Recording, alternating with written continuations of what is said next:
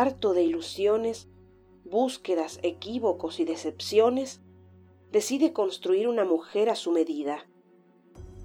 Estudia durante una década hasta que consigue licenciarse en cirugía y magia negra.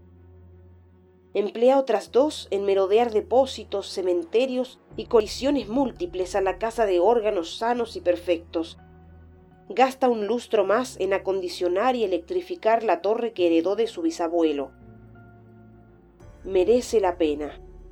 En cuanto se dispersa el humo y el cuerpo deja de convulsionar, la que se levanta es la mujer de los sueños que tiene dentro de sus sueños.